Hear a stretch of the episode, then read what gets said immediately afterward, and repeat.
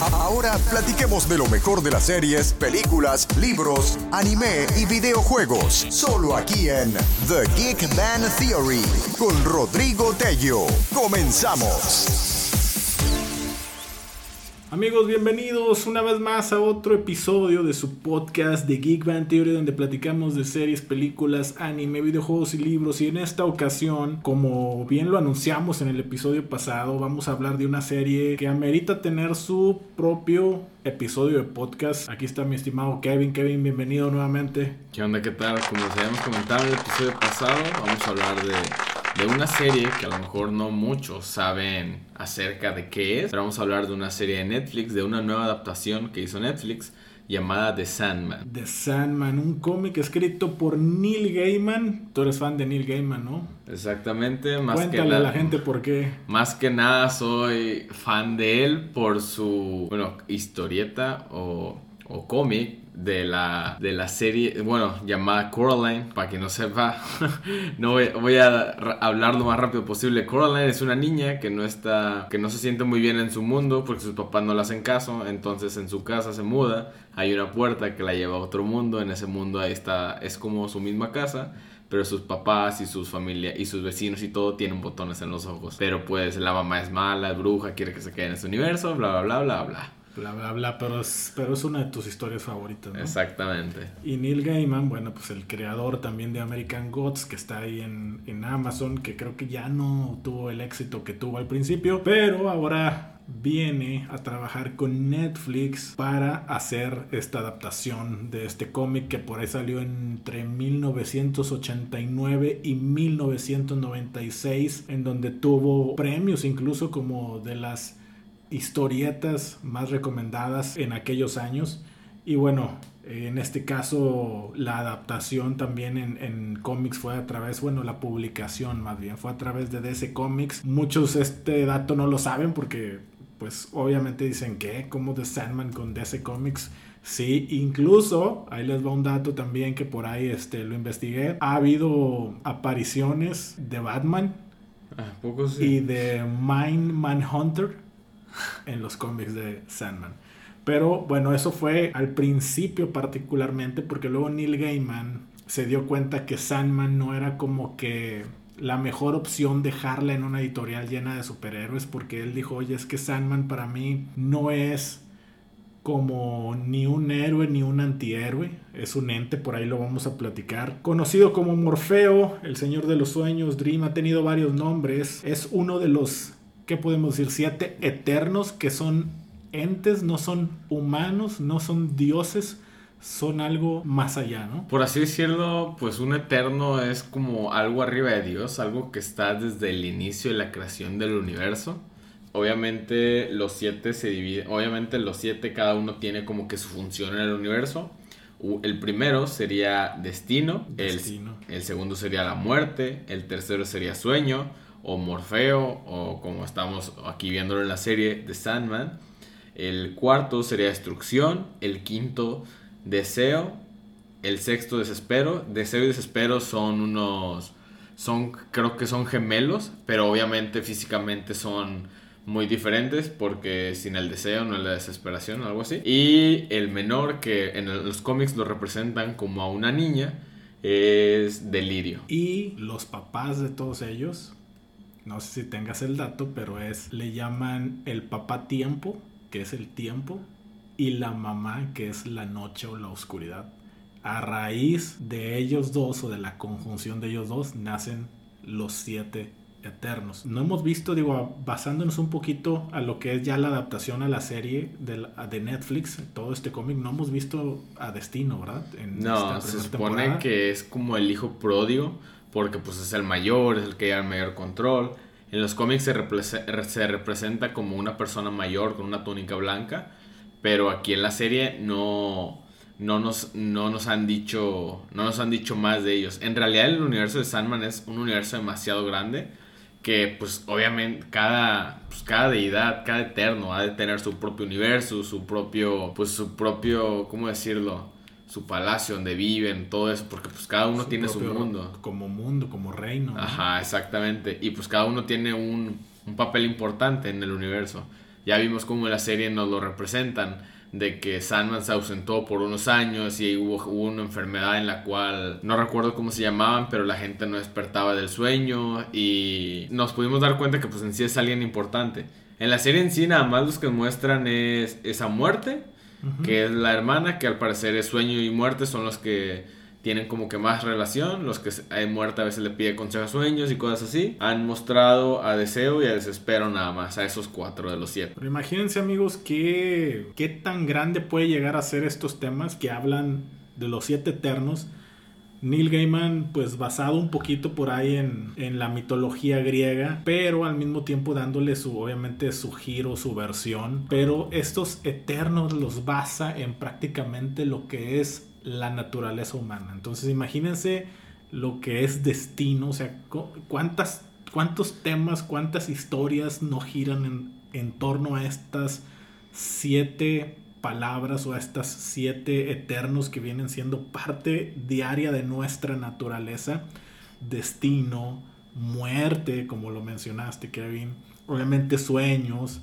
destrucción, el deseo, ¿no? el delirio, por ahí me faltó uno, la desesperación, tanta infinidad de temas que hay para jugar con estos, que lo que vimos en esta primera temporada de Netflix fue realmente casi nada, yo diría que un primer vistazo, pero muy, muy por encimita de todo lo que da esta historia todavía para mucho más. Sí, de hecho, pues la historia en general se... Bueno, no, no, no sé en realidad si tiene un final, pero se, es en 12 tomos, porque bueno, son cómics. Y la primera temporada de Netflix simplemente está basada en los dos primeros tomos. O sea que todavía tenemos 10 tomos de contenido. Fíjate que estaba viendo que el proyecto de Sandman desde hace años, años pasados, había como que rumores de que se iba a realizar una película, una adaptación, pero ninguna, ni, solo se quedaban como que en ideas. Empezaba Neil Gaiman a desarrollar y que se iba a hacer una película, creo que era lo que más estaba como más establecido, pero pues no se dio.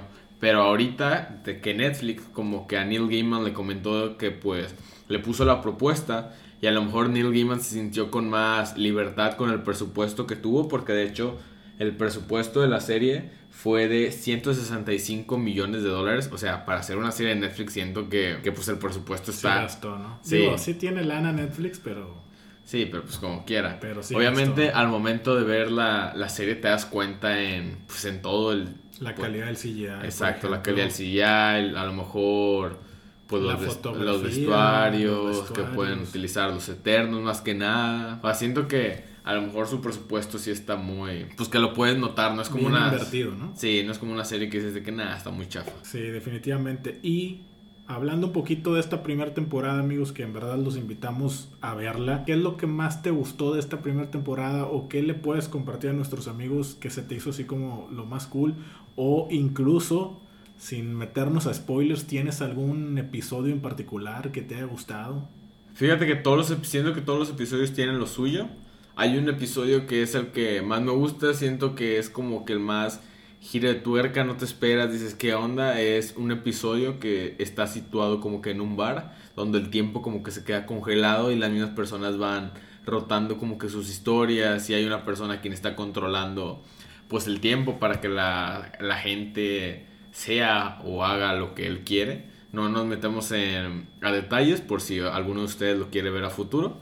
Pero es un episodio en el cual pues está interesante porque ves como... Aparte es un episodio... Como que muy oscuro, muy... es más, yo creo que es el más oscuro de toda la temporada, ¿no? Sí, porque... Sí, la neta sí. Entre sangre, entre misterio.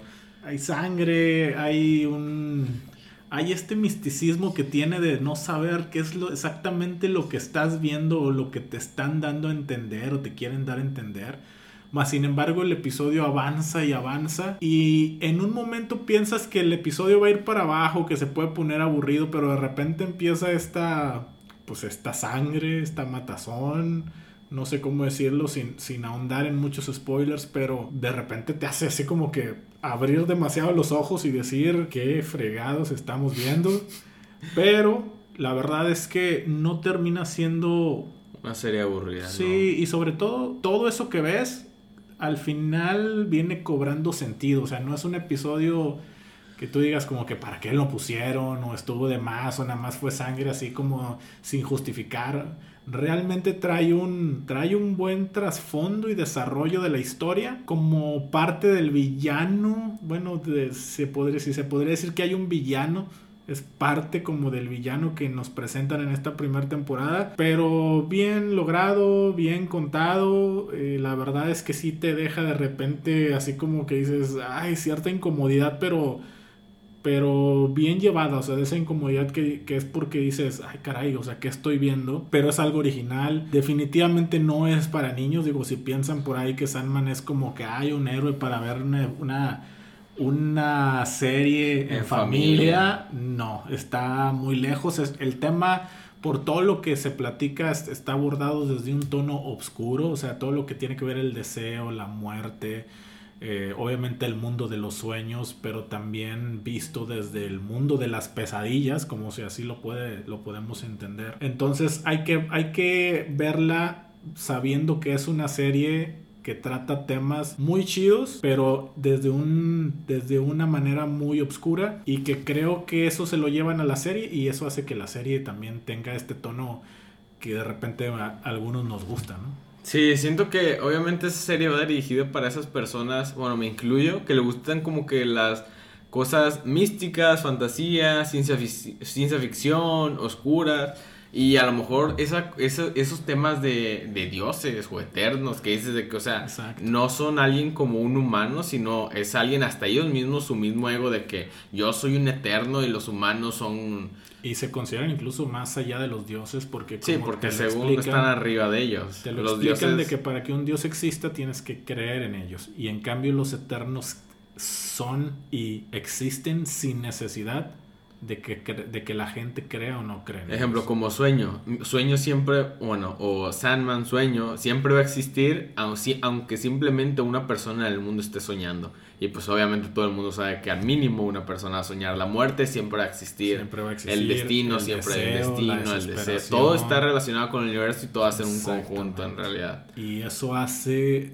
Toda esa mezcla la metieron a una licuadora y salió Sandman pero desde un punto de vista bastante rico, bastante atractivo, muy bien hecha la verdad. Algo que también destacó y que por ahí fue incluso estuvo bastante en las redes sociales en esta primera temporada fue el tema de Lucifer. Ah, sí, de hecho tiene apariciones donde de... sale, se me va el nombre de... Constantine. De la actriz que interpreta a Lucifer. De la actriz que interpreta a Lucifer se llama Gwendolyn Christie. Gwendolyn Christie, que salió a la fama a través de Game of Thrones. Bueno, aquí la hace de Lucifer y... Aunque... Si mal no recuerdo fue el tercer episodio. Sí, sí, sí. Aunque fíjate que creo que en esta adaptación sí le metieron sus cambios. Ejemplo, de que a lo mejor esta Lucifer fuera mujer. Y, también, pues, en la serie vemos la aparición de, de Constantine. Esta vez no lo vemos como el Constantine. Constantine. Exacto. No lo vemos como la No lo vemos como el Constantine, a lo mejor que conocemos de DC Comics. Porque, pues, bueno, sabemos que es de DC. Sino lo vemos como un familiar de Constantine, como un ¿cómo puedo decirlo? De un, del mismo árbol biológico. Que la actriz que lo representa se llama Jenna Coleman. Y bueno. Y lo hace bien, ¿no? Sí, ella, obviamente, de hecho, creo que tiene un capítulo solamente hacia ella, ella, Donde habla como que un poco la historia. A lo mejor más adelante la podremos ver pues teniendo más relación. E insisto, da para mucho más también ese episodio. O sea, por ejemplo, el que vimos en Lucifer da para mucho más. El episodio que vimos de Joanna Constantine da para mucho más. Y así nos podemos ir episodios. Siento que la mayoría de los episodios te metieron como una introducción de todos los. Por ejemplo, Muerte tiene ese episodio, te la muestran. Exactamente. Eh, donde el villano, el del bar es otra escena, la de Constantine, el de Lucifer es otro, o sea, y no pudimos ver a todos los Eternos, de hecho. O sea, por lo mismo, porque fueron 11 episodios, que es lo que trae esta temporada. Y no, no dio para todo. No, La neta es una serie que dices de que se te va demasiado rápido. Porque pues no es una serie que te aburra, es una serie de pues, temas interesantes, o, bueno, dependiendo si te gusta. Pero pues es una serie, pues por así decirlo, única. Sin meternos muchos a temas de spoilers. ¿Te gustó el final? De la, de la serie. O sea, ahorita vamos a irnos al episodio 11, ahorita platicamos de eso, pero en el episodio 10, que es donde realmente concluye, digamos, todo este arco de esta primera temporada, ¿Te gustó ese, ese final? Siento que obviamente, pues como todo el mundo sabe, lo tienen que dejar para una continuación. Lo dejan en un buen final. No es un final en el cual, como otras, como otras series, en el cual te dejan bien picado. Obviamente sí tiene como que un buen cierre estos dos primeros tomos o esta primera temporada. Dices de que bueno, sé que obviamente va a continuar algo. Creo que en el último capítulo se muestra deseo y desesperación que tienen como que un plan para como que quieren arruinar a, bueno, a Morfeo. De hecho, bueno, ahí va un poquito del spoiler, ¿no? De realmente lo que trae el trasfondo de, de todo lo que... Todo lo que le ha pasado. Todo lo que le pasó a Sandman durante la primera temporada que por ahí estas dos dos eternos. eh, dos eternos que son familiares de ellos pues por ahí traen un tema en donde ellas están involucradas. Y luego también en el final de ese episodio vemos el tema de Lucifer con Azazel este personaje y platica con Lucifer y le, y le dice de que ahora sí voy a tener le dice Lucifer a Azazel ahora sí voy a tener que hacer algo que nunca había hecho antes. Y quién es Azazel bueno Azazel es el representante de los señores del infierno es como, como una especie de, de portavoz de Lucifer. Y bueno, pues ahí ya nos vamos a meter en temas de, spoilers, pero también se queda con este cliffhanger donde hablan acerca de un plan, pues para poder meterse con Dreaming o con Morfeo, lo cual pues te deja la puerta abierta a lo que pueda pasar en esta segunda temporada, que por ahí dicen amigos, que es mucho el tema de la revancha. De hecho, Neil Gaiman ya en una entrevista dijo que en la segunda temporada se va a tocar el tema de la revancha entre Lucifer y el mismísimo Señor de los Sueños, Sandman. Entonces, pues este arco creo que cierra pues cierra bien, ¿no? Sí, no, no cierra de una manera que a lo mejor te deja un sabor de boca agridulce, te deja un sabor de boca, pues bien, te entretiene y dices que bueno, Espero, espero con ansias la otra temporada para ver qué es lo que va a suceder. Y no es como un cierre que ya que, ah, que, churro, que chafa.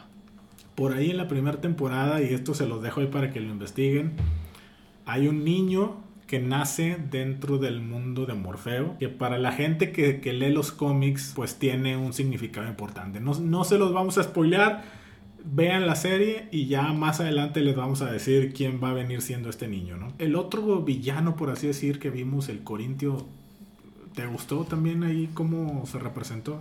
Sí, de hecho, pues el Corintio es una pesadilla creada por el mismo Sandman, en el cual pues creo que es para que él esté en contacto con los humanos. Un pequeño spoiler entre comillas, es para llevar como él dice que no, a mí me creaste para poder llevar esa vida que tú no pudiste llevar como humano, no sé qué, para estar en contacto con ellos.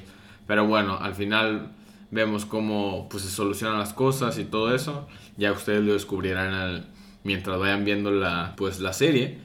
Y de. Pero pues sí, es uno de los personajes en esta temporada principales.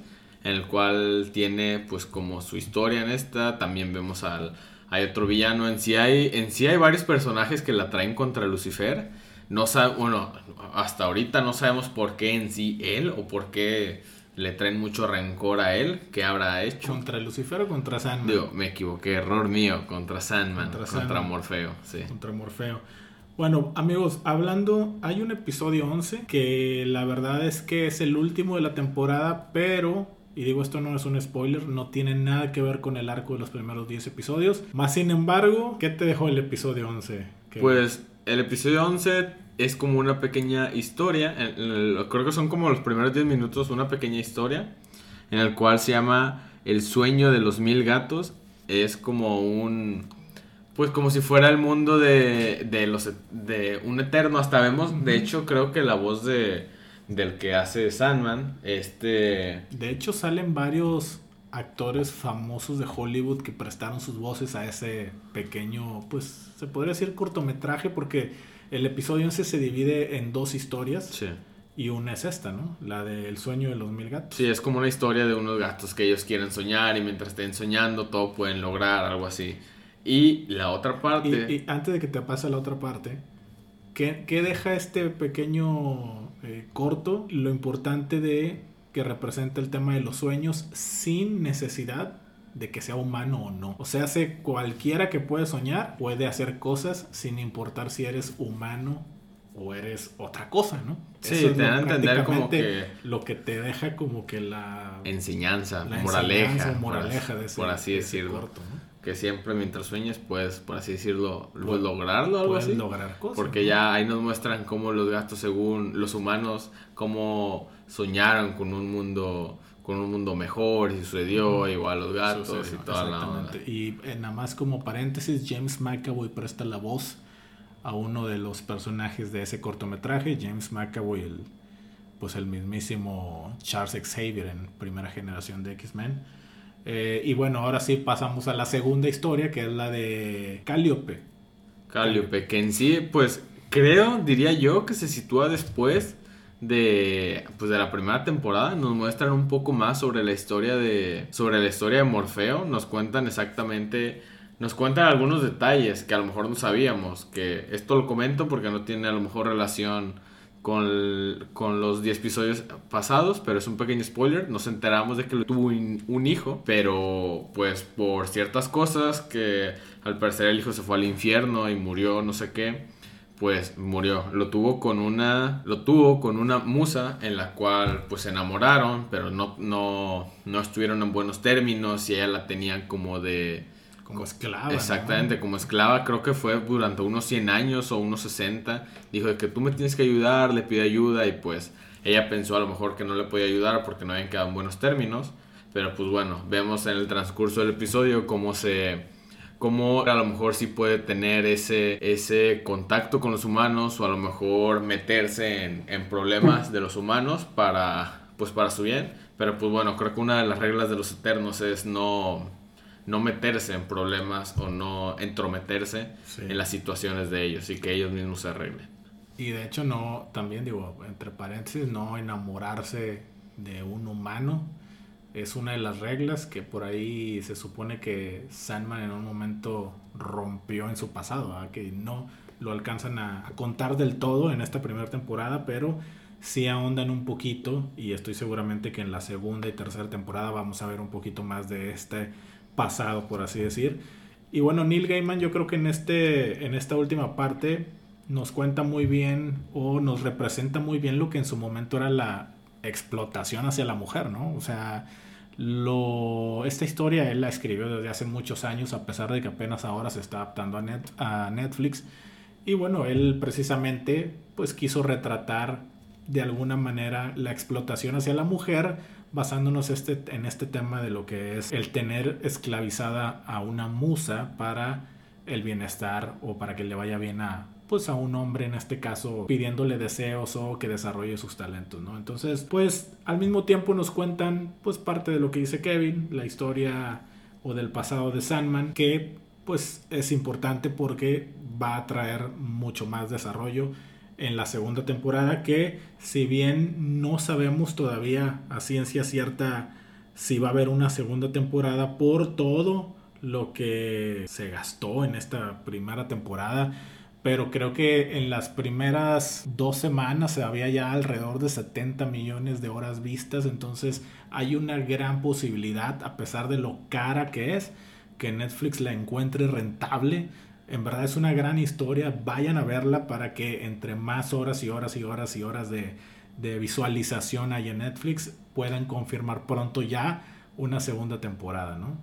Sí, esperemos que sí, aunque fíjate que hay gente que dice, o bueno, Neil Gaiman dice que por favor vayan a ver la serie para, pues, para que haya más público y Netflix la pueda mantener, porque se dice que ya ahorita, que ya lleva el mes, ya es una tontería que ya, ya está casi, ya, no, ya está como que saliendo el top 10 de las más vistas en, pues en Netflix. Creo que de hecho se decía que una, era una serie, era una serie española creo, o no me acuerdo, que era pues, de esas series underground que no tienen mucho presupuesto. Dices de que cómo va a ser posible que esté arriba en el top de Sandman, siendo Sandman a lo mejor una historia más, con más renombre. Pero pues bueno, muchas veces. Yo creo que le falta a lo mejor cierta publicidad, ¿no? No he visto mucho. Digo, a diferencia pues de, Obviamente estamos comparando con historias que ya son todo un éxito. Pero a diferencia de todo lo que fue la pre-campaña de, de, House of the Dragon o todo lo que fue la pre-campaña de, del Señor de los Anillos, ahora que está haciendo también un boom en Amazon. A diferencia de eso, no vimos mucha publicidad invertida en, en Sandman, pero amigos, en verdad es una historia, si les gusta, como dijo Kevin al principio, ciencia ficción, misterio, pero al mismo tiempo combinado con historias de, dioses griegos en la humanidad, lo que es la naturaleza humana, estos eternos. Híjole, en verdad, es, es un poco obscura, a lo mejor no es para todo público, pero le tienen que dar una oportunidad porque creo que es un contenido de alta calidad, ¿no? Sí, como lo comentamos anteriormente, no, no es para niños, es un, pues una serie oscura, mística, de fantasía, en el cual pues todos los capítulos te van a entretener, ninguno, siempre todos los capítulos tienen nuevas historias de personajes, tienen pues nuevos, pues poco a poco te van, siento aunque son 10 capítulos, siento que todavía como que la introducción, entre comillas, porque todavía no, no nos presentan todos. Pero es como la introducción todavía de todos los 12 tomos. Amigos, pues aquí está Sandman. Por favor, denle la oportunidad, vayan a verla. Kevin, ¿algo más que quieras mencionar? De hecho, fíjate que hace rato que comentaste de los premios. Sandman fue, ha sido, de hecho, el único cómic que ha ganado un premio que se llama World Fantasy Award. Y ese, ese premio lo ganó en 1991 como la mejor historia corta. Y, y, vi también que de hecho en su tiempo era comparado con, no con un cómic que bueno, a lo mejor en tiempos antiguos, antes, lo, pues la referencia de un cómic es que a lo mejor es para niños o cosas así, que según Sandman también lo comparaban con una pues con una lectura normal de un libro cualquiera, porque bueno, está tan sus bases están tan bien puestas, el tema son temas estructurada, ¿no? Ajá, estructurada, los temas son pues temas como para pues más, más, para, adultos, no tanto para niños, en el cual no es para niños, amigo. En el cual no es lo mismo si te pones a ver a lo mejor una historieta, un cómic de Marvel o algo así. Por último, Kevin, del 1 al 10, ¿qué calificación le das a esta primera temporada? Le doy un 9 porque me gustó en todo en general. Aunque no, a lo, mejor sí puede ganar un 10 porque en general me gusta a mí todo ese tema del oscuro, místico, de, dioses o, en este caso eternos. Pero siento que es una serie que si te gusta todo eso, te va a encantar esta serie. Yo, yo le doy un 9 también. Eh, yo creo que por ahí me hubiera gustado ver un villano de más peso en esta primera temporada. Porque hay un tema de dos villanos, entre comillas, ¿no? El famoso Corintio y otra persona por ahí, otra, otro personaje que no se lo vamos a spoilear. Pero creo que terminan no teniendo el peso suficiente al momento de enfrentarse obviamente a un eterno, ¿no? Como Sandman. Y a la par hay otra historia, ¿no? Del Vortex famoso, que bueno, por ahí los amigos que estén viendo la primera temporada se van a dar cuenta que pues realmente no es un villano como tal me hubiera gustado más, por ejemplo, ver el desarrollo entonces de una rivalidad contra Lucifer, pero entiendo que la están guardando para una segunda o tercera temporada para poder verlo ya con un villano más a su nivel, ¿no? Más, más de peso para ahora sí como que a ver de qué cuero salen más correas, como se dice, a ver, a ver quién puede más. Sí, porque esta temporada fue más que nada de él tratar de recuperar sus, sus poderes. Sus objetos que eran como que lo esencial de él, que lo hacían a lo mejor poder viajar entre un mundo del sueño, un mundo del mundo de la realidad. Tiene otro nombre creo, pero no recuerdo. En el cual era su máscara, era su arena y era su, su, gema. su gema. Es correcto. Pues amigos, eh, muchísimas gracias, Kevin. Despídete de la banda. Igual, muchas gracias por escuchar este podcast. Chequen muy bien las series si les gustan todo este tipo de, pues, de temas. Y ya saben, atentos a la página que ahí subimos información, ya sea pues rumores de, películas o series que vayan a suceder. Así que atentos. ¿Traes alguna noticia ahorita así a la mano o no? No, de momento ninguna.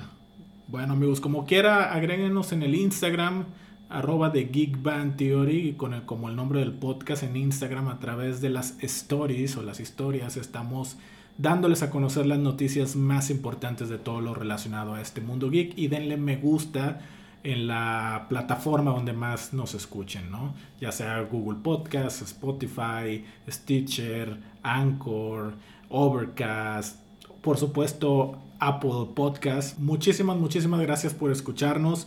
Ah, saludos para todos los parceros colombianos que nos escuchan. Muchísimas gracias por todos sus por todos sus saludos, por todo su apoyo, Parces, a los amigos de la comunidad latina Estados Unidos, a toda la gente aquí, a los paisanos mexicanos.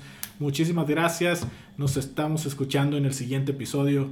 Hasta la próxima. Adiós. They're just hilarious. Great show. Good show. Good show. My favorite show.